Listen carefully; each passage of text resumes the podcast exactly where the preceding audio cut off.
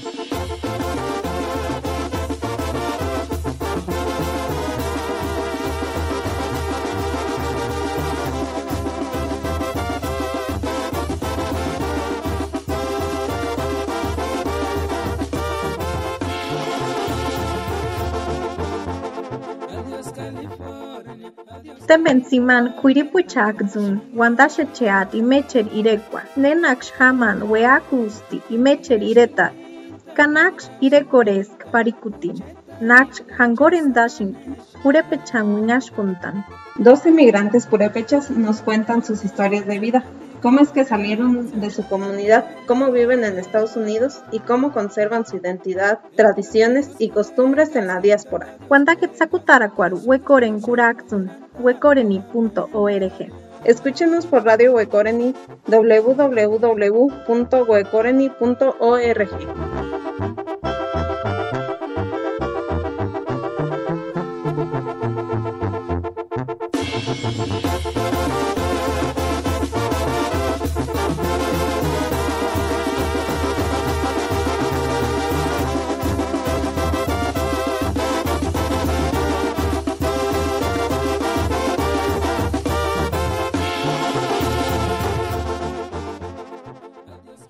saludamos en un programa más de Radio Huecoren, la radio comunitaria desde la comunidad indígena de Huecorio, a orillas del lago de Pátzcuaro en Michoacán, México.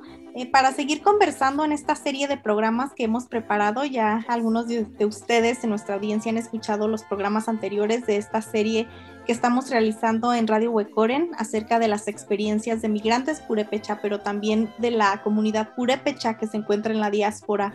Eh, el día de hoy tenemos una invitada eh, muy especial a quien eh, en el equipo de Radio Huecoren hemos seguido a través de, las plataformas digitales, de las redes sociales, eh, a quien por supuesto eh, eh, admiramos profundamente desde este, este colectivo de radio en Huecorio. El día de hoy estamos muy contentas de tener en este espacio virtual de Radio Huecoreni a Diana Morales. Eh, Diana Morales es una artista purépecha, eh, originaria de Santa Cruz Tanaco, pero crecida en Santa Ana, California, que es territorio de los pueblos Tomba y Ahachemen. Diana es la creadora de Artes Medicina, una plataforma de arte por Instagram que se centra en las historias orales de la comunidad y los esfuerzos colectivos. Eh, Diana comparte su arte para los purépecha en, en la diáspora, que como ella viven fuera de sus pueblos, pero aún recuerdan y alimentan sus raíces. Diana, no sé si quisieras eh, presentarte brevemente con, con nuestra audiencia, que nos cuentes un poquito sobre ti. Buenos días, este, saludos a todos.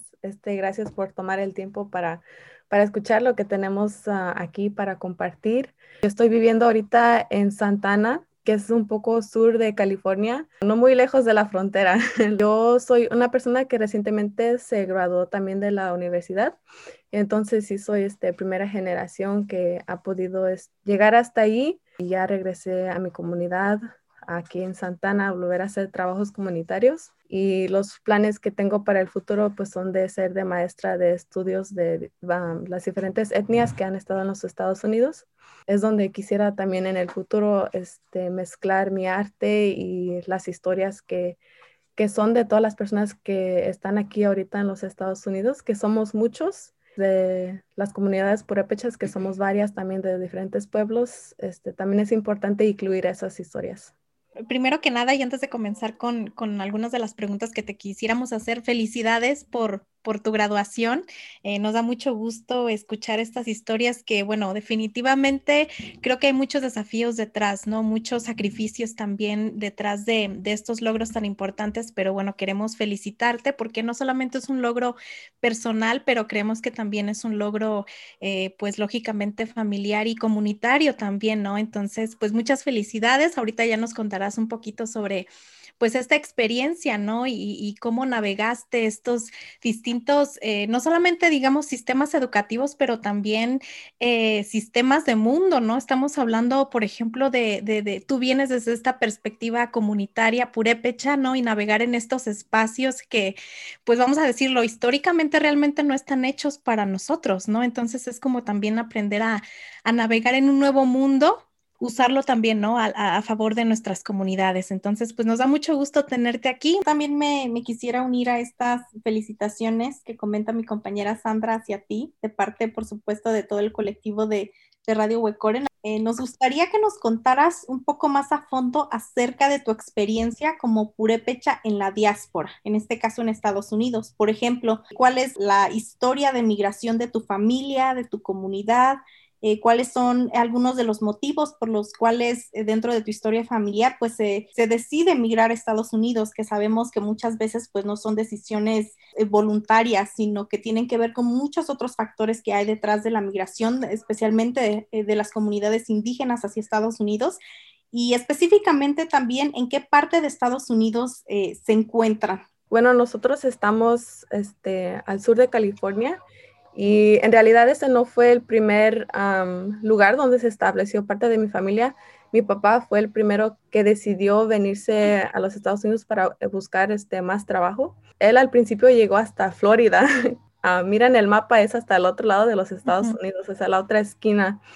Y él estuvo allá en el trabajo de cortar palmas, entonces fue como el lugar seco, este, difícil de trabajar en, en Florida. Ya después de ahí se fue a, trabajar en unos fields de jitomates. Después regresó otra vez a California, al norte de California, que es en Salinas, donde también hay una comunidad bastante grande de comunidades purépechas. Entonces ahí estuvo también como en las fresas, que es lo que se cultiva mucho. Al final, él solo decidió regresarse también a Santana, que es donde es, ahora están la mayoría de mis tías. Sus hermanos fueron los primeros que también ya habían estado aquí por un tiempecito. Y entonces ahí fue donde nosotros este, nos quedamos y también este, poco a poco fueron migrando otros hermanos. Mi mamá ya después fue cuando llegó. Me trajo a mí que cuando yo tenía cinco años. Entonces la verdad que no recuerdo nada de, de México, de estando allá. Pero ya que estuve aquí y pude este, conocer un poco más de por qué mi familia era diferente, porque es lo que creo que para muchos de los jóvenes que somos purépechas viviendo lejos de nuestra comunidad, de los pueblos, este, a veces sí se nos puede hacer como un poco confuso de que por qué nuestra familia es un poco diferente o que por qué hasta la lengua o hasta la comida este, no encaja entre lo que es simplemente ser mexicano, porque reconocíamos que éramos mexicanos a la vez. Este, reconocernos como purépechas estando lejos de un pueblo también a veces es confuso, ¿no?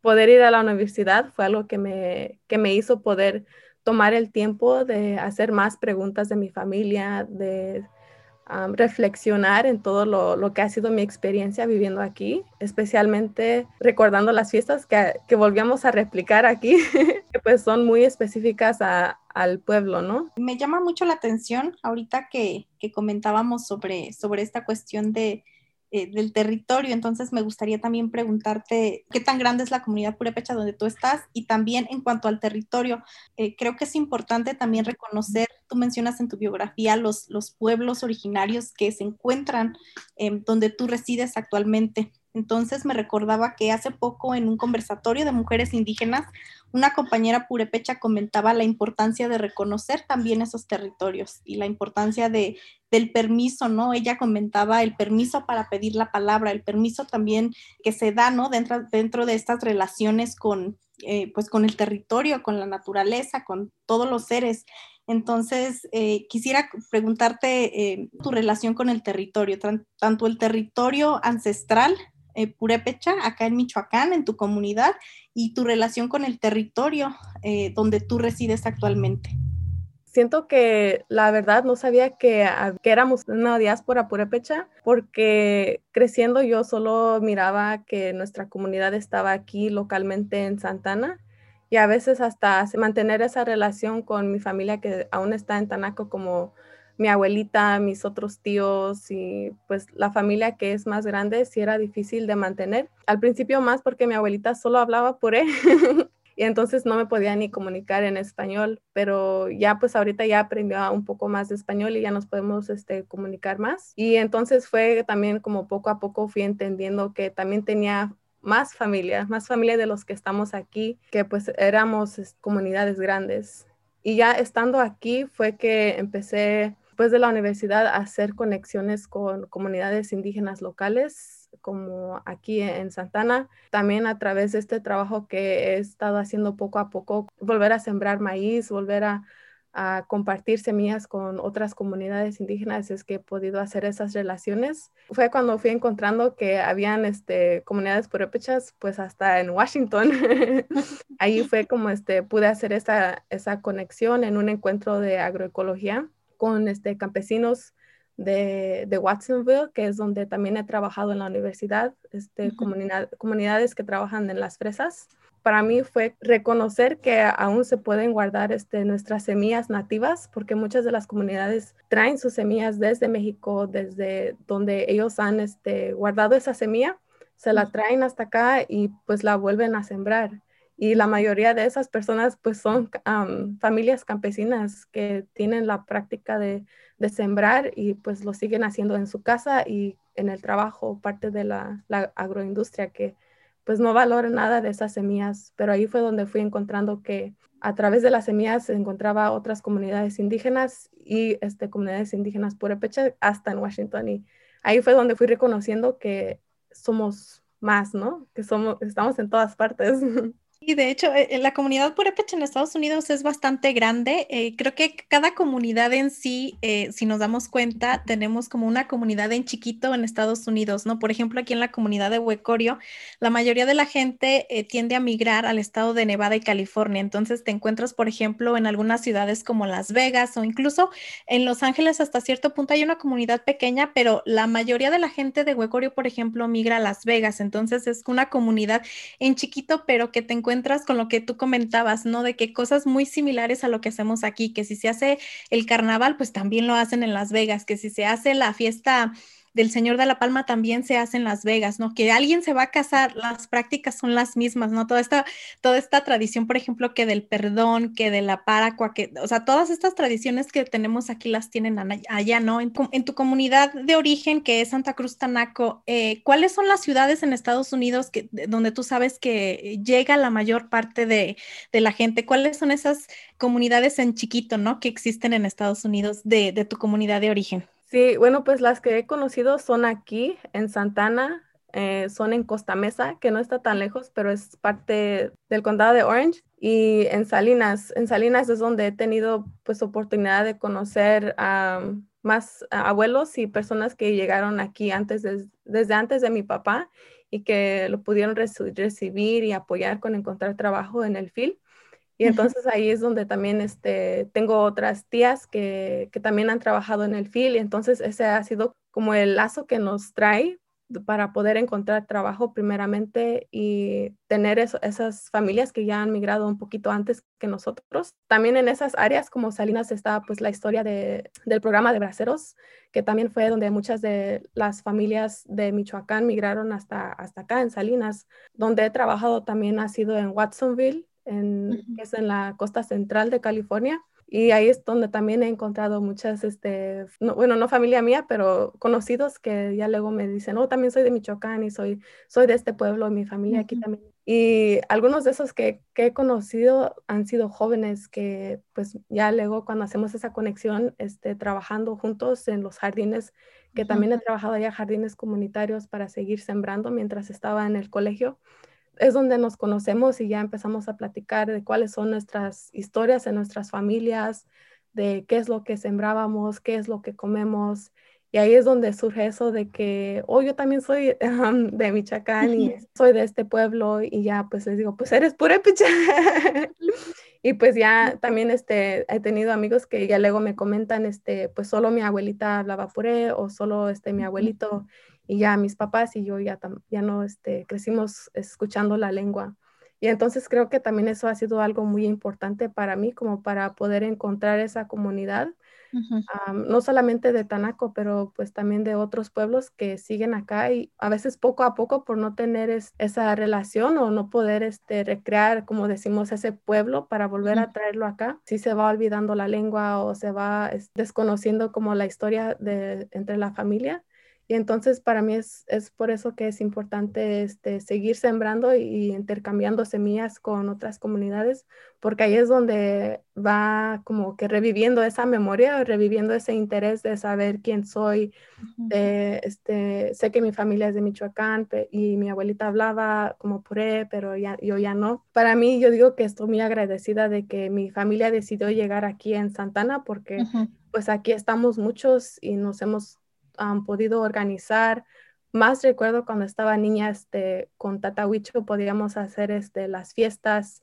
Él estaba a cargo de organizar algunas de esas fiestas de los santos, de, las guananchas, es el que más me acuerdo, porque si se hace todo un día largo y es una, una, fiesta que pues aquí lo hacemos en un día, pero en el pueblo tardaría como tres días, cuatro días. Sí agradezco de, de que aquí hay mucha comunidad y es, cada fiesta que íbamos este, siempre escuchaba like, a todos a hablar en puré y pues ahí like, se, se, sonaba este, familiar, se, se, me sentía como en casa. Esta es este, mi comunidad, aparte de ser mexicana, pues también somos este, purépecha y aquí estamos con nuestras fiestas haciéndolas de nuevo. Yo creo que mencionas puntos muy importantes. Ahorita lo primero que se me viene a la mente es, una vez leí eh, investigando un poquito más sobre, sobre la historia de aquí de las comunidades del lago de Pátzcuaro, que es donde estamos nosotras, y leí algo que me, que me dejó como pensando también en sobre cómo nos impacta este fenómeno de la migración y cómo es que como, como, personas provenientes de comunidades también buscamos crear, como tú decías, esta comunidad fuera. Y algo que ellos decían es que cuando uno tiene que salir de la comunidad, la territorialidad te la llevas puesta. Es decir, cuando hablamos de territorio, no solamente estamos hablando, hablando de nuestro espacio geográfico aquí en la comunidad, sino también estamos hablando de todo este aspecto simbólico de las fiestas, de los cantos, de la música, de las creencias. Y es impresionante, por ejemplo, ver cómo es que en Estados Unidos, por ejemplo, ¿no?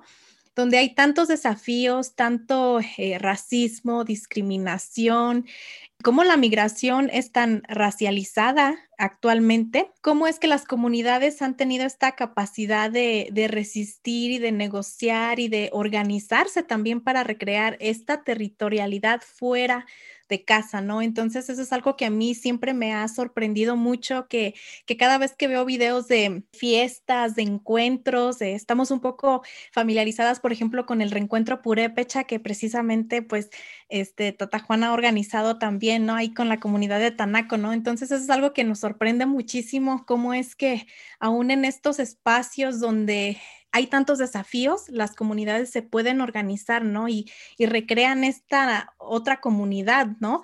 Eh, fuera de casa. Nos gustaría que nos compartieras un poco más sobre tu experiencia como, mujer purépecha en la migrante en la diáspora, ¿no? Porque creo que es algo muy muy complejo también, ¿no? Eh, si nos pudieras comentar un poquito más acerca de cómo fue tu niñez creciendo como purépecha en la diáspora ¿Estuviste cerca de gente de tu comunidad, de otros purépecha? Ya nos comentabas cómo había sido esta experiencia. Bueno, lo que más recuerdo es que las personas con que tuve más esa conexión de saber quién soy, pues siempre fue mi mamá. Con ella siempre fue la que pude como hacer más preguntas de cómo se pronuncia esto, cómo se dice eso, por qué decimos esto. Y de ella fue donde fui aprendiendo pues las pocas palabras que ahorita, ahorita sé por él, los saludos, like vente a comer y así ya eh, con ella siempre fue con quien más me, me identifiqué creciendo. Ha sido difícil estando en pandemia, pero a la vez también creo que nos hemos ido pudiendo conectar a través de las redes sociales con otras comunidades y con otras personas que están haciendo proyectos y trabajos. Creo que esas relaciones que he podido hacer ahorita también son muy importantes, al igual que pues la relación que tuve desde el principio con mi mamá. Y ya ahorita pues irnos conectando como volver a platicar esos temas con las personas más jóvenes, como mis primos más chiquitos, que pues somos muchos, y aquí pues, nos vamos este, duplicando y así, como para platicar de poder ir a la universidad. Para mí eso como cuando estuve en la preparatoria, eso no parecía posible hasta cuando entró lo que conocemos aquí como la acción diferida, que fue parte de la ley que yo me pude beneficiar y donde yo pude este, obtener permiso de trabajo, permiso social. Fue algo que yo me pude beneficiar, pero pues muchos no. Se abrieron más oportunidades para mí y ya fue cuando pude este, aplicar a las universidades eh, decidí irme a Santa Cruz, que está pues en la costa central, y allá conocer este, otros um, compañeros que son purépecha. La verdad, solamente conocí una persona que era de Cuanajo, un compañero. Y pues fue la única, una única conexión que tuve con otra persona que me encontrara que fuera purépecha y que estuviera en ese mismo espacio que yo. Se hace difícil estando en esos espacios donde no encuentras otra persona que puedas platicar de, tu lengua, de tu historia, de tus este, prácticas y de las tradiciones con las que has crecido. Eh, entonces, pues fue hasta encontrar a otra persona que, que pueda hacer más conexiones con, con jóvenes a veces eh, como personas jóvenes en, la educación superior en Estados Unidos es muy difícil recurrir a alguien que te pueda dar un, consejo. Primero, como tú comentas, no hay muchas personas eh, que vienen de tu mismo contexto en estos espacios. Entonces, platicar con alguien de cómo te sientes que te dé un poco de, digamos, de, dirección, de consejo, es, complicado. Muchas veces nuestros padres no tienen eh, tampoco esta información, ¿no? Porque, porque tal vez no asistieron a una universidad, entonces, pues también es algo complicado.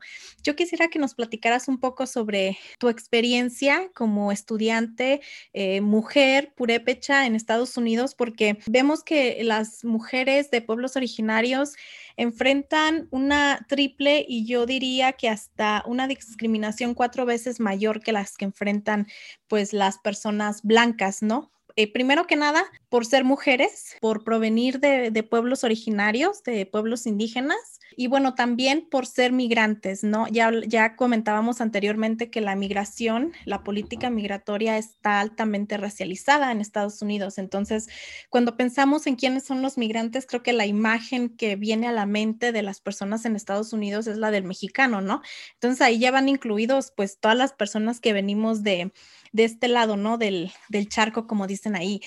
Y hay una imagen bastante negativa también que se tiene en, la mente, ¿no? De, los estadounidenses acerca del, mexicano. Hay tantos estereotipos también, ¿no? Que, bueno, hay que mencionar que hasta el mismo presidente pasado, ¿no? En Estados Unidos se encargó de, de, perpetuar con todos estos comentarios tan racistas que hacía en contra de las comunidades mexicanas, ¿no? Entonces, eh, pues también creo que eso, eso a las comunidades indígenas puesto bastantes trabas y desafíos, ¿no? Especialmente en, lo que es la educación superior. ¿Cómo fue para ti navegar este sistema? ¿Qué es lo que te acercó a, estudiar tu carrera, por ejemplo, ¿no? Y como ya comentabas, ¿qué es lo que quieres hacer a futuro, ¿no? ¿Qué proyectos tienes?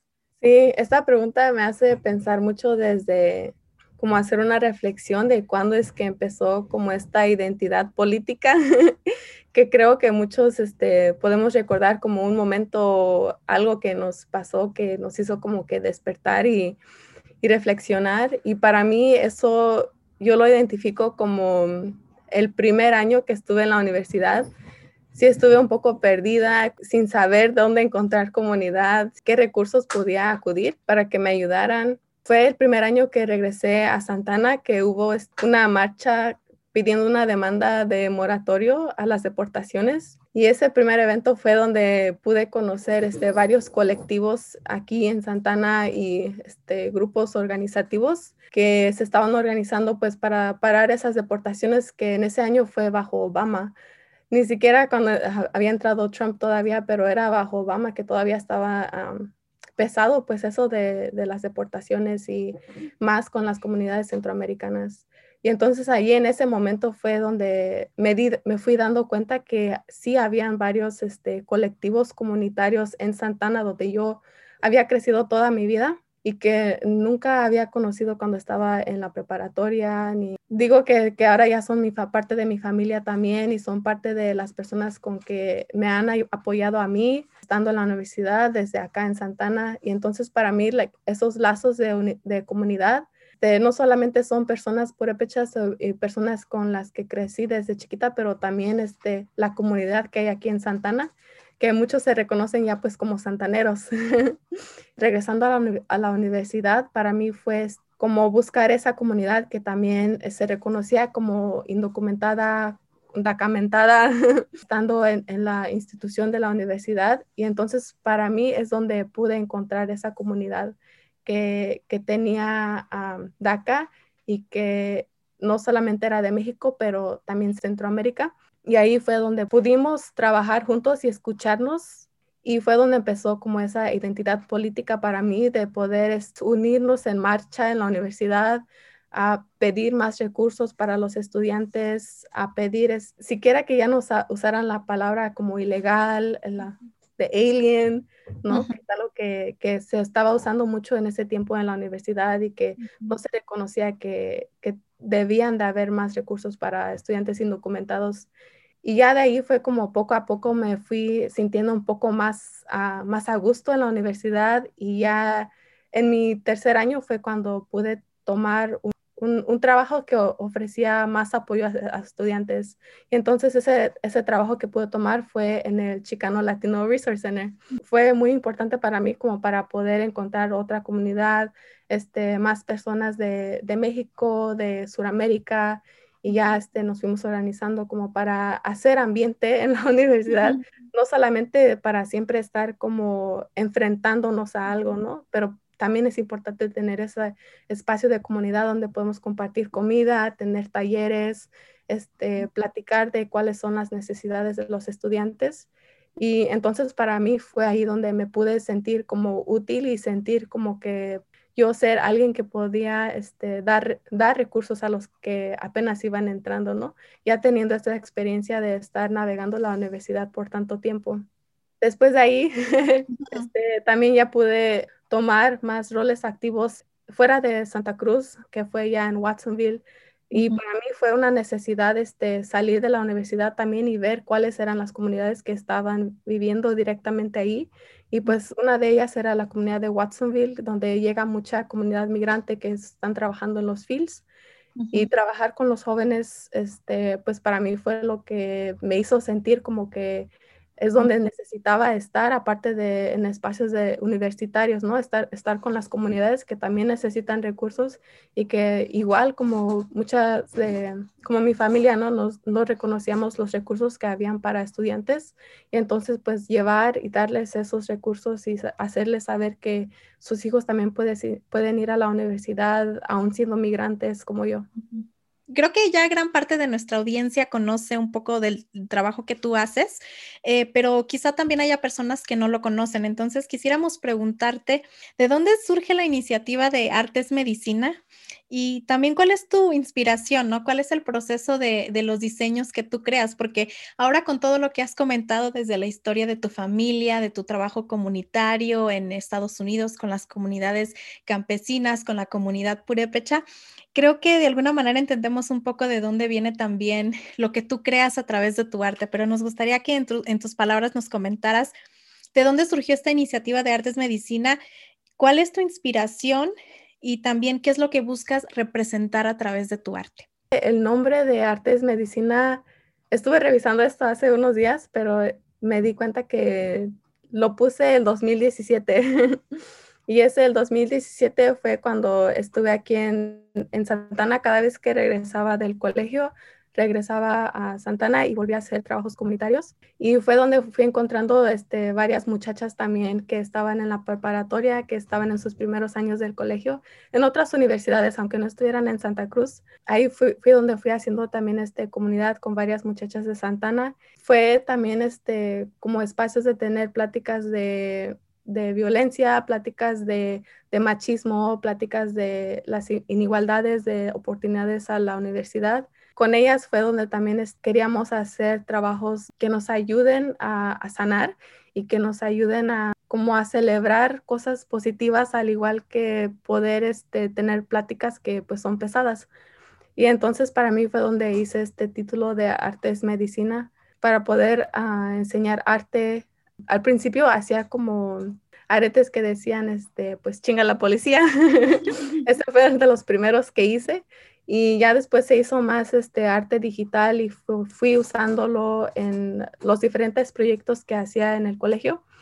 Y ya hasta, la verdad, hasta que empezó esta pandemia, pude graduar de la universidad, es cuando ya pude dedicarme más tiempo a, a poner estas imágenes que son una reflexión de lo que he vivido sembrando aquí en Santana en los jardines comunitarios que solamente son uno que están disponibles, pues también es donde he conocido a, varias este, compañeras y compañeros que se han traído su semilla desde sus pueblos hasta aquí.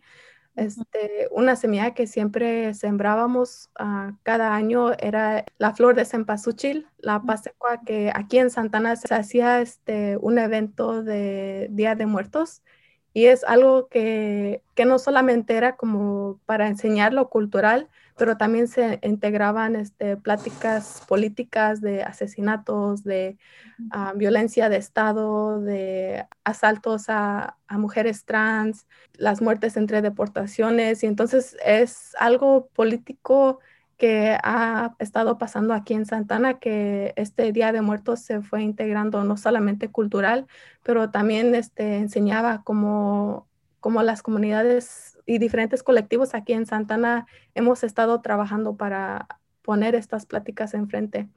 También en, en, en relación a lo que nos comentabas, pues creemos que también tú tu trabajo eh, creativo, tu trabajo artístico, pues también abre estas puertas, ¿no? De relaciones. Te vemos muy activo en redes sociales eh, y vemos que, que eh, al, comprar tu arte, adquirir eh, alguna pieza de la que tú realizas, pues no nada más es el comprar un producto, es crear relaciones, porque es lo que, por lo menos nosotras, es lo que hemos visto, ¿no? De que, de cómo tú también creas estas relaciones con, pues con las mismas personas de la comunidad, ¿no? De la comunidad purépecha, pero también aquellas personas, principalmente eh, personas jóvenes que buscan reconectarse con sus, con sus raíces. ¿Y por qué también eso es importante, ¿no?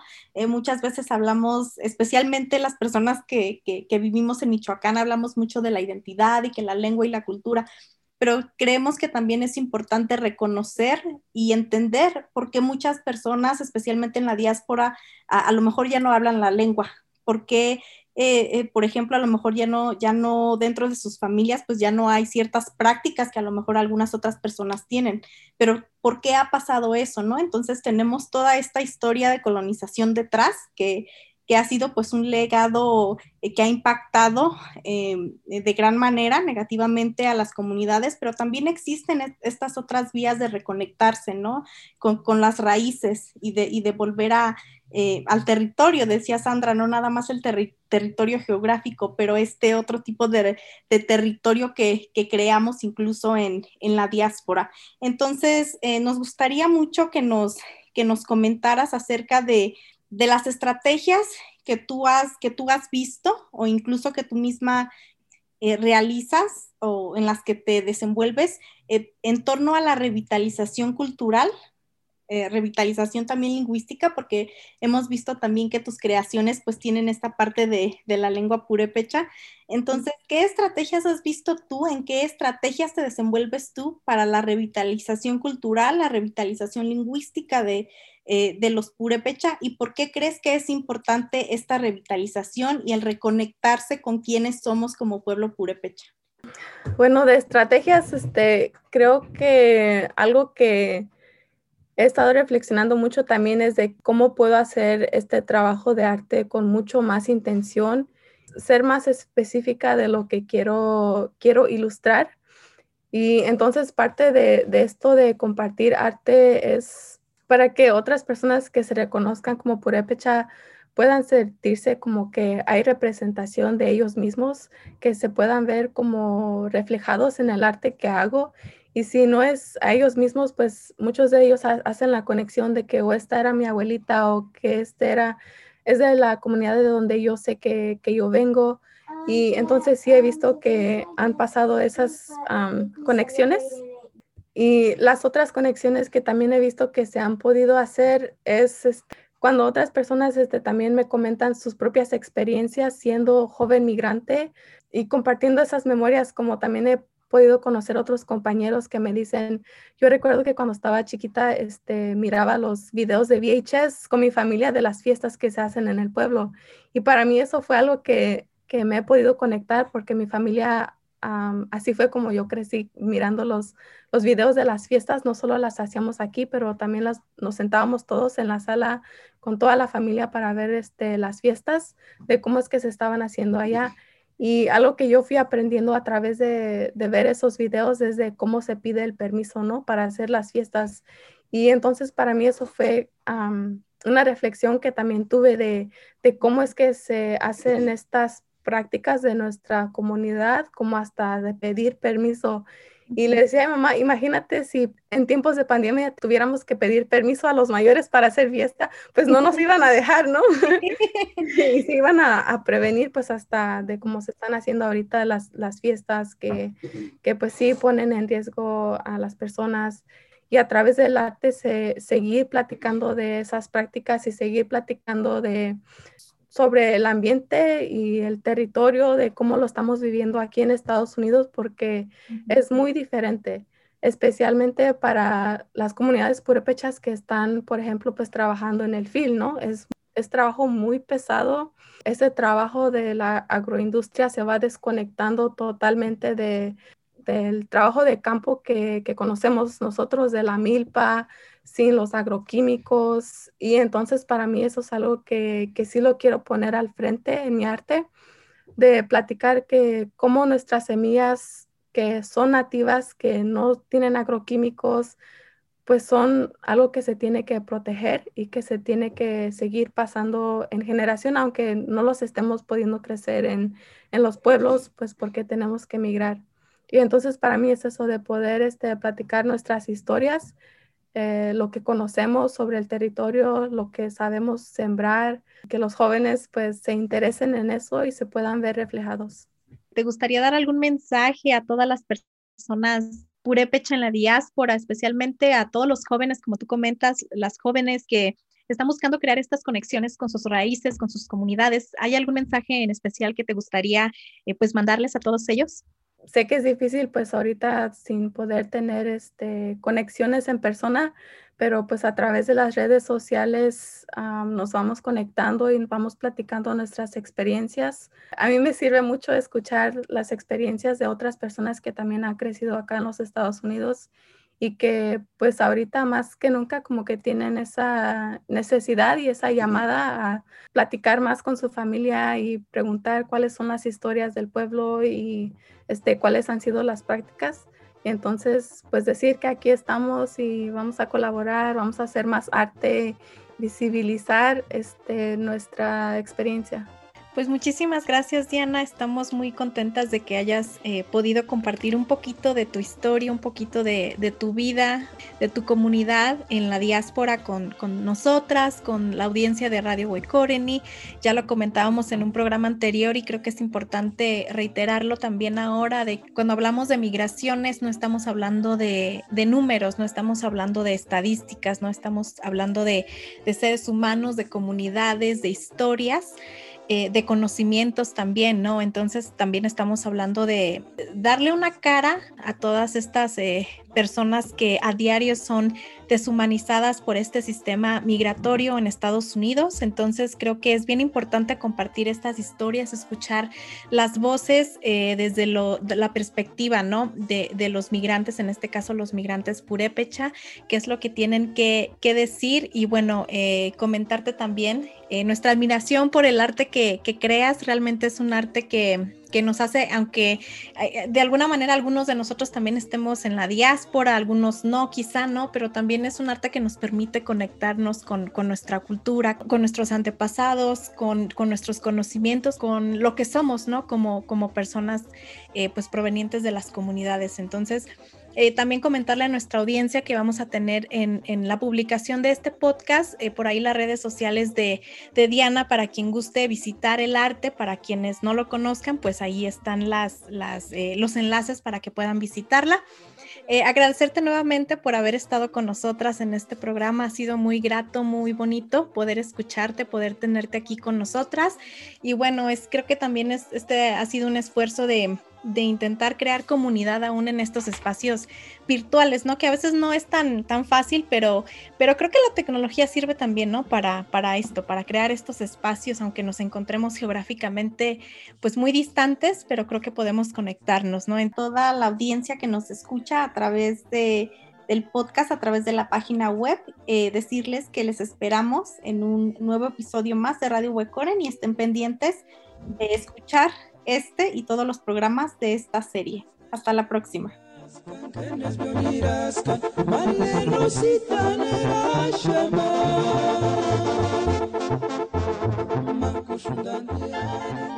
Tuengaro yawan ishaman haka, asmirikur, kuchar wandakwan, kuchariretan, kuchar hangwechan, Para todos los purépechas que se encuentran lejos, no hay que olvidar nuestra lengua, nuestras comunidades, de dónde venimos y nuestras raíces.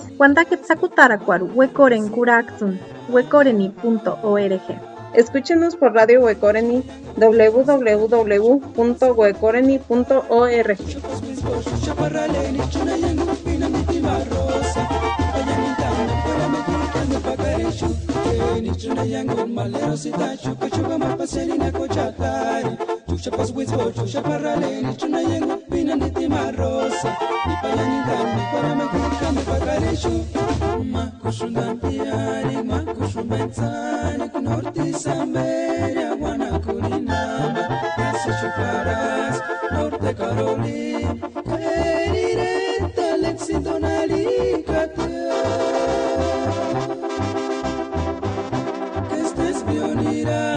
Enes Bioniraska, on the Shema.